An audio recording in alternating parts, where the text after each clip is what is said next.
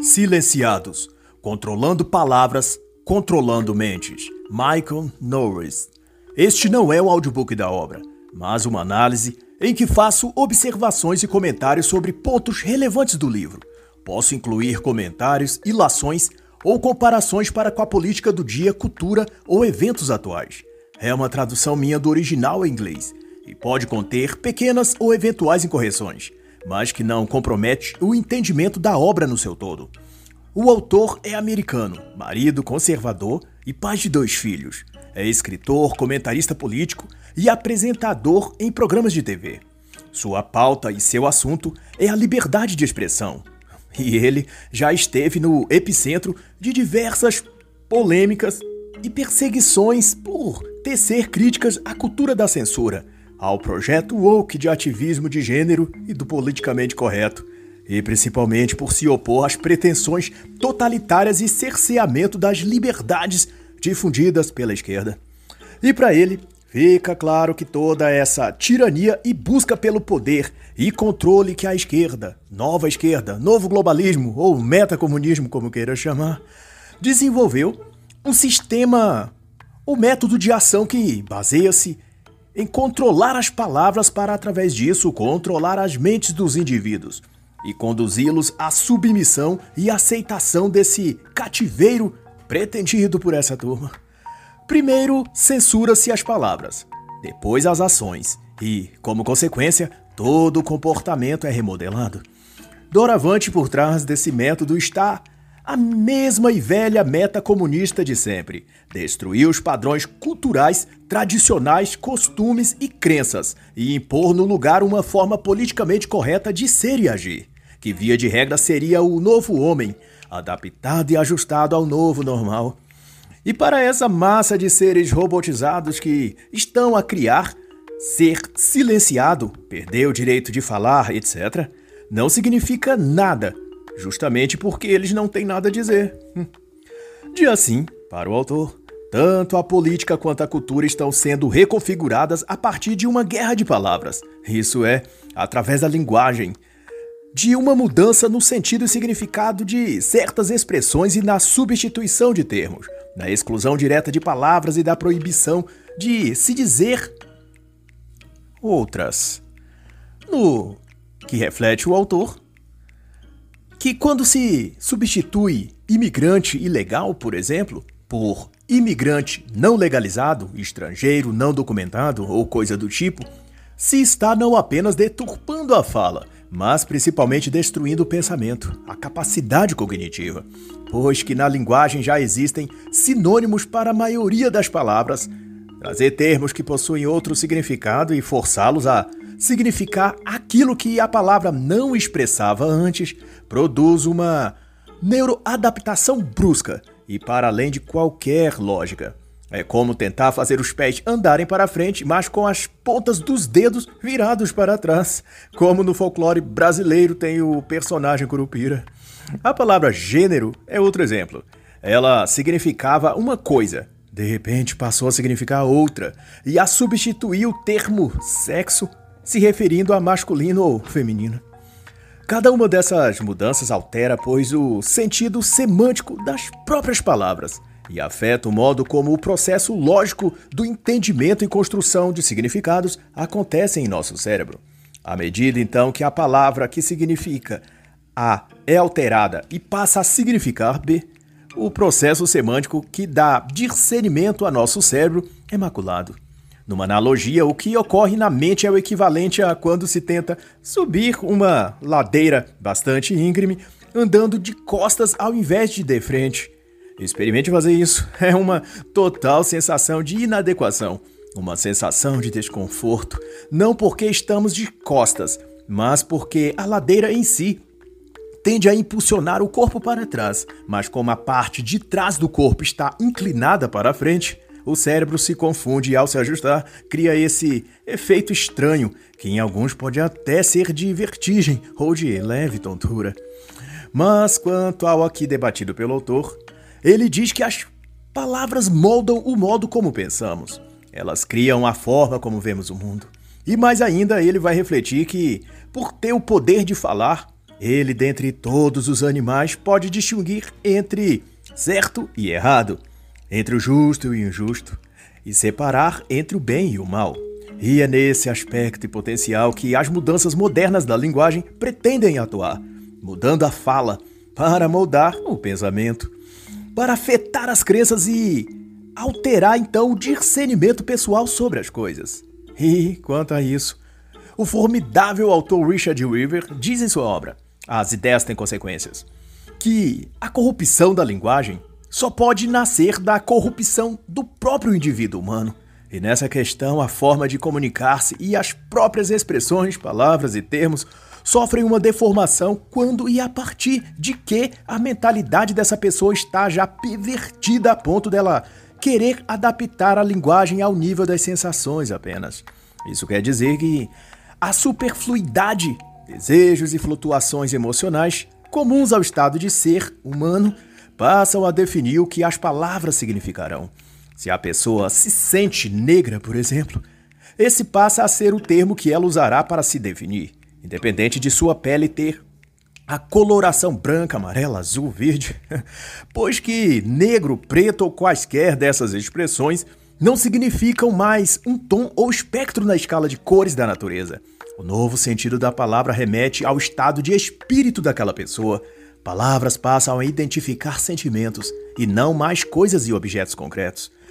E o trágico disso é que as palavras deixam então de representar ou de descrever a realidade e passam a serem por si mesmas subjetivas, já que menciona o que a pessoa sente e não o que ela é.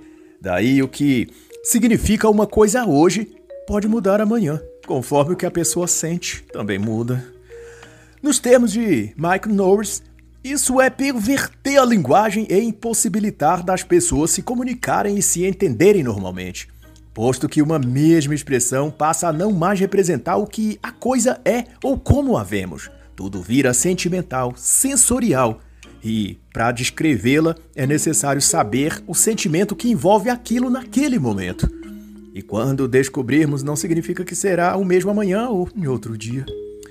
E para além disso, o autor elenca que essas modificações e redefinições de palavras e de significados de palavras obedecem também diretrizes políticos e culturais, e estão muito longe de serem naturais, espontâneas ou muito menos indicar uma evolução.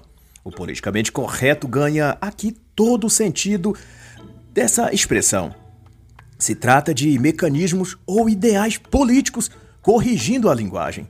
E como a política moderna tem seguido o trilho que a cultura tem apontado, Ambas coisas acabam conduzidas pelo ativismo social dos tempos modernos, que via de regra quer dizer os movimentos woke, a agenda de gênero, a questão vegana, a tal economia verde, etc. Todas são pautas ideológicas que se camuflam em debates sociais, chamados de justiça social e essas coisas, mas que em essência tratam da mesma coisa, um projeto de poder que empurra a sociedade para mudanças drásticas e permanentes de sua linguagem, comportamento e modos de ser e pensar. E Michael Knowles lembra a obra de Orwell, 1984, para inferir que se trata disso, da introdução de uma nova linguagem para se atingir um estreitamento cognitivo. A revolução só estará completa, Knowles cita as falas de um membro do partido no clássico de Orwell, quando a linguagem for perfeita. O problema é que, assim como no 1984, essa perfeição se trata de uma deformação nas palavras e no que elas deveriam representar ou se referir às coisas. Ah, mas como o grande irmão fez aos moradores de Oceania, a ditadura do politicamente correto dos nossos tempos busca fazer agora. Libertar as pessoas do que chamam de ditadura das palavras, onde uma coisa só significa aquilo que ela é e o nome das coisas tem a ver com a relação dessas coisas com a realidade e nada mais. Mas para a engenharia social orwelliana do mundo real, a linguagem deve constituir a ideologia e vice-versa. Qualquer coisa além dessa finalidade é ditadura da linguagem e deve ser censurada, ou como diz o título desse livro, silenciado. E Knowles esclarece então que, desde que surgiu a cultura do cancelamento, o politicamente correto e a censura da fala visa higienizar a fala, porque seus idealizadores fomentam que a linguagem é um instrumento ou símbolo de poder do homem branco burguês que ele assume sobre as minorias. Mudar a linguagem, portanto, combater a estrutura patriarcal sobreposta na sociedade. E essa mentira foi ganhando terreno além de na política, também nos intérpretes do direito e magistratura, e enquanto os setores políticos fazem novas leis para condensar essa prostituição da linguagem, os operadores do direito fazem reinterpretações jurídicas para abraçar a causa e também contribuir com a decadência moral e intelectual que decorre disso tudo. E o consenso entre todos eles é que, ao final, esse processo deve produzir a revolução. Assassinar a linguagem é a tática que conceberam para matar a capacidade de compreender das pessoas. E denota-se disso que os novos arranjos linguísticos que a nova esquerda vem criando não objetiva descrever a realidade, mas criar ilusões mentais. Em alguns casos, as palavras não apenas não expressam a realidade, mas como também até a contradiz. Por exemplo, aborto ou assassinar bebês no útero é ressignificado pelo termo cuidado da mulher ou saúde da mulher ou direitos reprodutivos. Mas abortar não é o oposto de saúde e reprodução? Hum. Mas é esse o fundamento. Todas as falas devem ser simbólicas, metafóricas. Não devem conter a verdade do que realmente dizem, mas aquilo que essas classes de pessoas querem que elas signifiquem, mesmo que seja o contrário do que elas expressam no rigor da lógica e da semântica. Assim, tanto a ressignificação de palavras ou a introdução de novas servem ao mesmo propósito de distorcer a verdade e enganar. O autor cita nesse ponto o claro exemplo da esquerdista Hillary Clinton, ao se pronunciar sobre o ataque muçulmano terrorista no Sri Lanka em abril de 2019. Para não mencionar que o ataque de cunho extremista religioso foi a cristãos e numa igreja cristã, a senhora Hillary disse que os ataques teriam sido em desfavor dos adoradores da Páscoa. Mas por Deus, quem é que adora a Páscoa? assim como não é achado o sujeito da frase. Então a gente tende a ignorar todo o fato ocorrido porque ninguém se identifica com as vítimas. Ninguém é um adorador da Páscoa, logo, perder-se-á a relevância pública daquele fato. Essas mudanças semânticas são propositais e categorizam, vai dizer o autor, falsidades ideológicas fabricadas para fazer as massas crerem na mentira e duvidarem da verdade. As palavras justiça social, também, conceitua o autor, contém esse mesmo princípio de deludir a realidade fazendo algo significar o seu oposto. Tudo para premeditadamente inverter a verdade pela mentira e sabotar a compreensão das pessoas. Se justiça social, no sentido progressista do termo, se refere a conceder benefícios a uma pessoa ou grupo, logo a palavra justiça não se aplica, pois essa teria a ver com merecer pela conquista ou mérito. Mas como se trata de receber sem nada ter feito, então não é justiça, é injustiça, ou, na melhor das hipóteses, privilégio. Mas, como já dito, Descrever as coisas pelo seu oposto é um artifício de engenharia social para fins políticos. Mas de onde vem e quem de fato produz essas inversões linguísticas e teorias da nova linguagem são aqueles que não a usam e que não se inserem entre as massas ativistas e manipuláveis. Os pensadores ou ideólogos que arquitetam esses experimentos linguísticos e sociais são aqueles que Thomas Sowell denominou em sua obra de intelectuais. A obra, titulada de Os Intelectuais e a Sociedade, remete à classe ou categoria de pessoas que se colocam acima das classes comuns de pessoas. Esses se julgam mais inteligentes, espertos e sofisticados, e por isso designados a conduzir os incautos e inferiores intelectualmente. Segundo Sowell, esses que se consideram iluminados se sentem o topo da pirâmide social, os responsáveis pela geração de ideias que depois serão disseminadas por jornalistas, professores, burocratas e funcionários públicos para a classe inferior e abaixo, que é a população em geral. A pretensão desses pensadores especiais, então, é influenciar o curso da história para a rota da evolução Ou da revolução, não sei. Um exemplo, ao menos, dessa mentalidade arrogante de criaturas que se acham seres superiores, pôde ser visto no Brasil, fazendo eu um adendo, quando o então Supremo Ministro da Alta Corte do país, Dias Toffoli, pronunciou em evento online em julho de 2020 que eles, os ministros, eram os editores do país.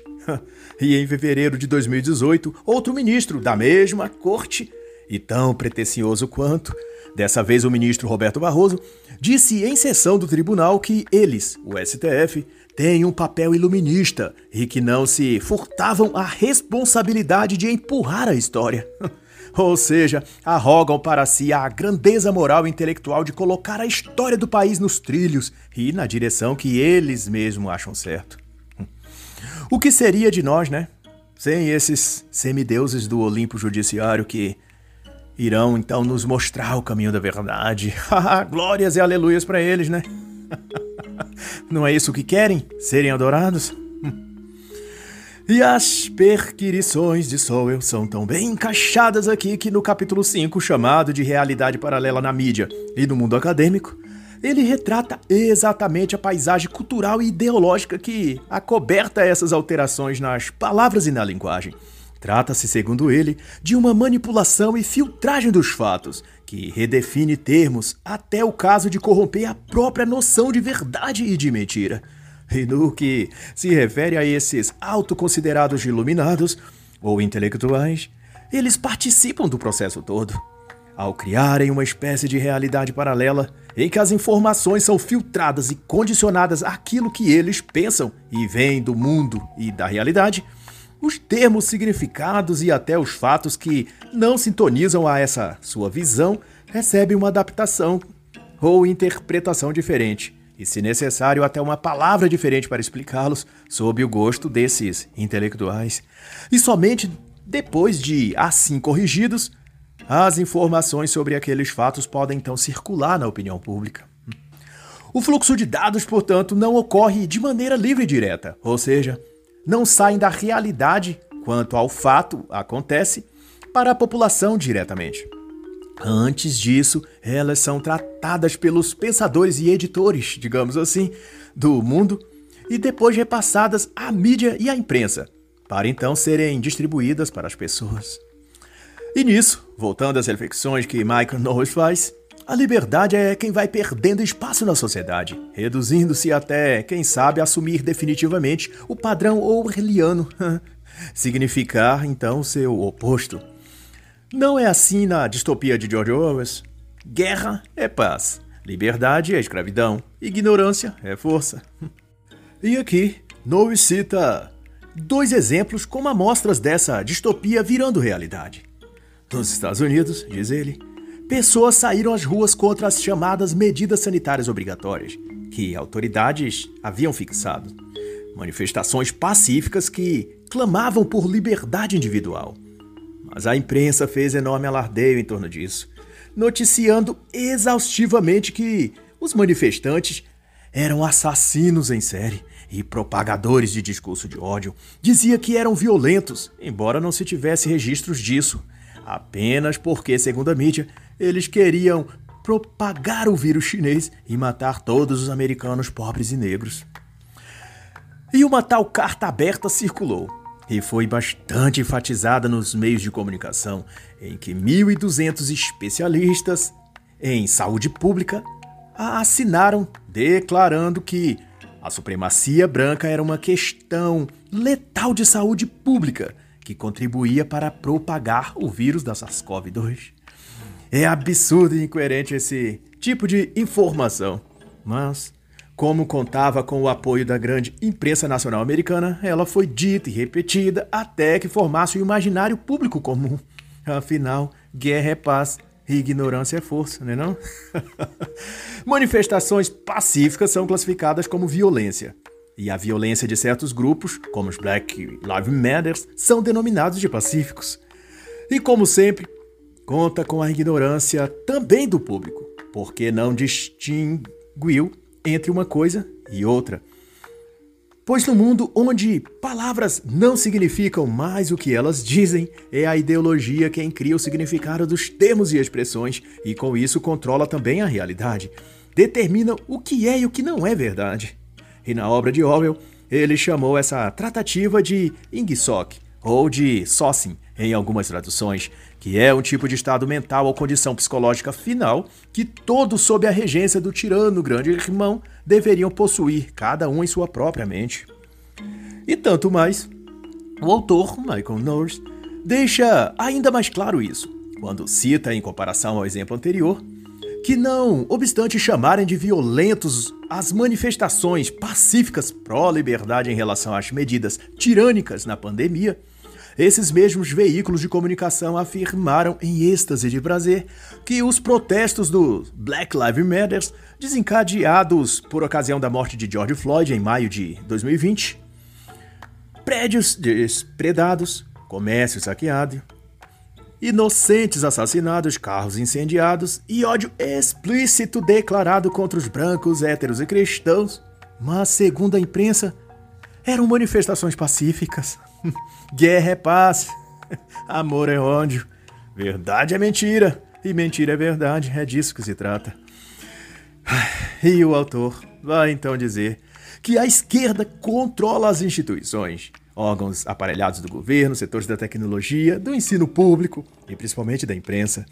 E por isso mesmo tem o poder nas mãos para destruir a reputação de seus oponentes, determinar as pautas de discussão pública e declarar qual o significado das palavras e o que é verdade ou mentira. E é ela, a grande mídia, quem definiu que o discurso conservador é violência e a violência esquerdista é paz. A censura, ou redefinição das palavras nessa ótica, é um processo de destruição da liberdade, onde a própria mídia é a polícia do pensamento ou os fiscais da fala, mas por mais danos que causem, eles não são a fonte nascente dessa distopia maligna.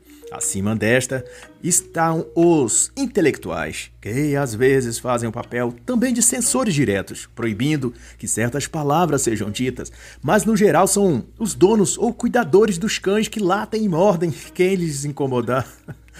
A grande mídia é o cão feroz babando ansioso para morder os inimigos. Os iluminados, autodeclarados editores do país são os que colocam ou tiram a focinheira destes cães e ordenam quem eles devem morder. Não é por menos que Orwell, em outra sua obra, Revolução dos Bichos, descreve a classe autoritária de então como porcos.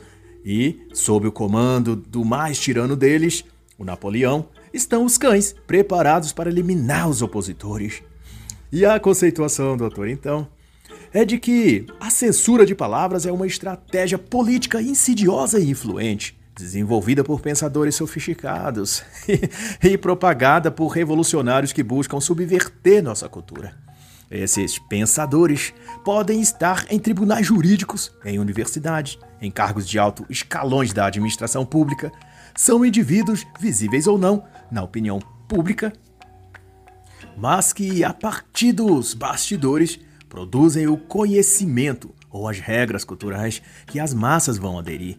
Ao passo que os revolucionários, que têm a função de disseminar esses produtos que os pensadores fabricaram, eles se disfarçam de jornalistas, de professores, funcionários públicos diversos e também, por que não, de influências digitais. Sua função é essa: distribuir e repercutir o lixo ideológico que chamam de politicamente correto, tanto em forma de palavras quanto de comportamentos. E juntos, intelectuais revolucionários ativistas e militantes trabalham para destruir tudo, para tentar depois reconstruir com novos aspectos e padrões, um padrão marxista, diga-se de passagem. Napoleão e seus cães é disso que se trata juntos construindo uma fazenda melhor para os animais, onde todos serão iguais, mas uns mais iguais que os outros.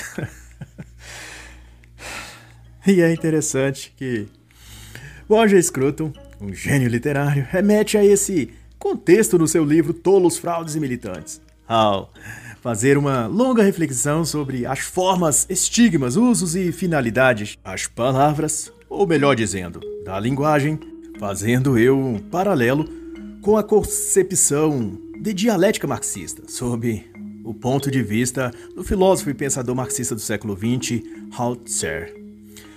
Este concebeu agradáveis disfarces para as teorias de Karl Marx, criando termos suaves e intelectuais para diluir no sentimento público quaisquer resistências que tivessem.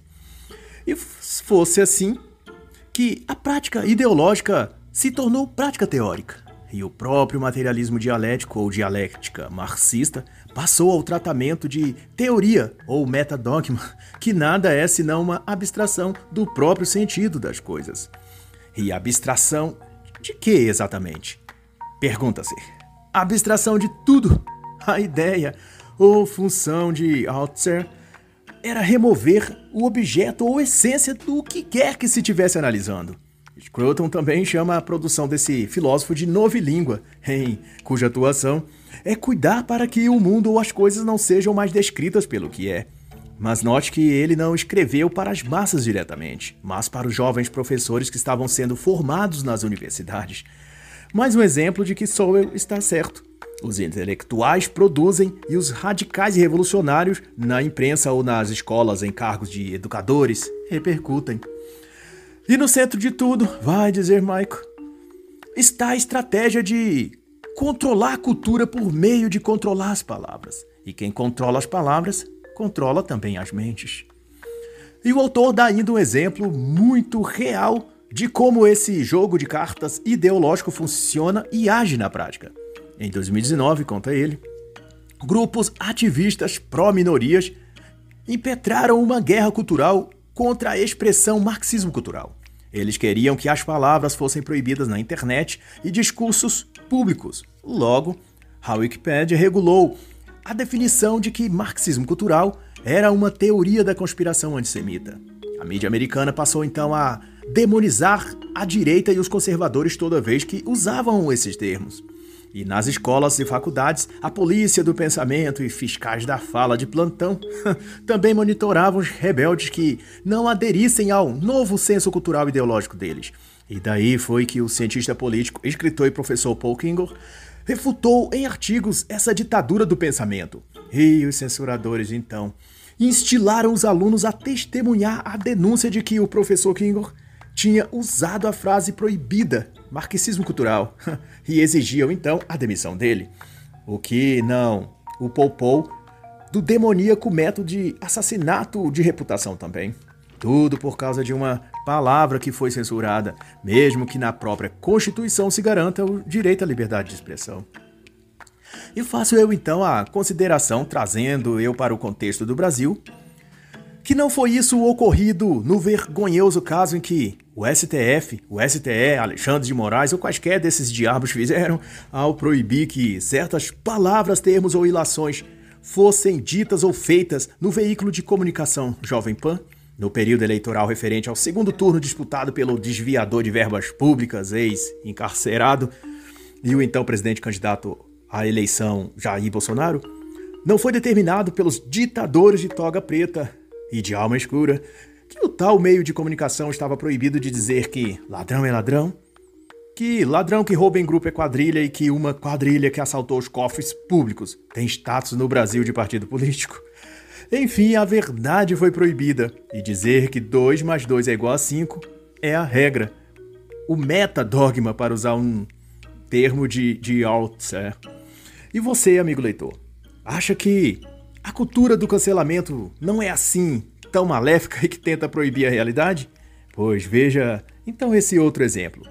Em outubro de 2022, a atriz consagrada Cássia Kiss foi a um canal de internet numa entrevista e na conversa expressou que, abre aspas, homem com homem não dá filho.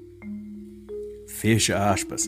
A frase, embora expressa uma realidade biológica humana, fez com que a comunidade LGBT, artistas de TV e a classe falante do establishment fosse toda contra a atriz, numa manifestação de amor expressando o ódio contra ela e entraram então na justiça para censurar e cancelar Cássia Kiss nas redes sociais, pedindo também indenização e a demissão da novela onde ela interpreta um papel. No Ministério Público foi protocolado notícia crime contra ela pelo crime de LGBTfobia E toda a pressão e assédio moral contra a atriz é tudo por ela se atrever a dizer que 2 mais 2 é igual a 4. Ou seja, ela dizer o que a biologia sempre ensinou e está nos livros escolares desde os anos iniciais do fundamental é crime. Winston Smith, personagem de Orwell no livro 1984, não foi justamente torturado e vilipendiado por dizer o óbvio que 2 mais 2 é igual a 4? Pois bem, essa é a versão brasileira e real daquela distopia. E Cássia Kiss é a Winston Smith da vida real, perseguida e forçada a negar a realidade visível e clara. E assim como Winston teve ao final de declarar que 2 mais 2 era igual a 5, a atriz brasileira é pressionada também a declarar que homem com homem dá filho. E Michael Knowles identifica então que Embora os galhos tortos dessa árvore ruim passe por Gramsci, Lukács, Hegel, Heidegger, a raiz dessa maldição é a escola de Frankfurt, principalmente a partir da gestão de Max Horkheimer, que consolidou a ideia da abordagem crítica da sociedade, também chamada de teoria crítica. Horkheimer propunha que os seres humanos precisam ser libertados das circunstâncias sociais que os escravizam e essa libertação consistia em negar, ou em última instância destruir, o fundamento e essência das coisas. Isso é, rejeitar as próprias bases da realidade, que é fundamentada na simples, mas espetacular proposição do mestre Olavo de Carvalho, que a verdade é aquilo que a realidade te mostra. E para mais disso, eu então indico o livro de Olavo de Carvalho, Inteligência e Verdade. Mas assim, a mentalidade cultural dos tempos modernos é toda produzida a partir dessas premissas de negação da verdade, de rejeição da realidade e de deturpação das palavras. E para não ficar nada a dizer, tá aí o que o senador esquerdista dos Estados Unidos, Bernie Sanders, disse em 1969. A revolução está chegando, e é uma bela revolução, disse ele. Em seu sentido mais profundo, é calma, gentil e onipresente. Eu discordo quanto a ser calma e gentil, mas numa coisa ele está certo: ela é onipresente, tal qual o Big Brother, o grande irmão, de que Orwell nos alertou. E está escrito: Então dirá aos que estão à sua esquerda: Apartai-vos de mim, malditos, para o fogo eterno, preparado para o diabo e seus anjos. Mateus 25, 41. E assim, encerra a análise da obra Silenciados Controlando Palavras, Controlando Mentes, de Michael Norris.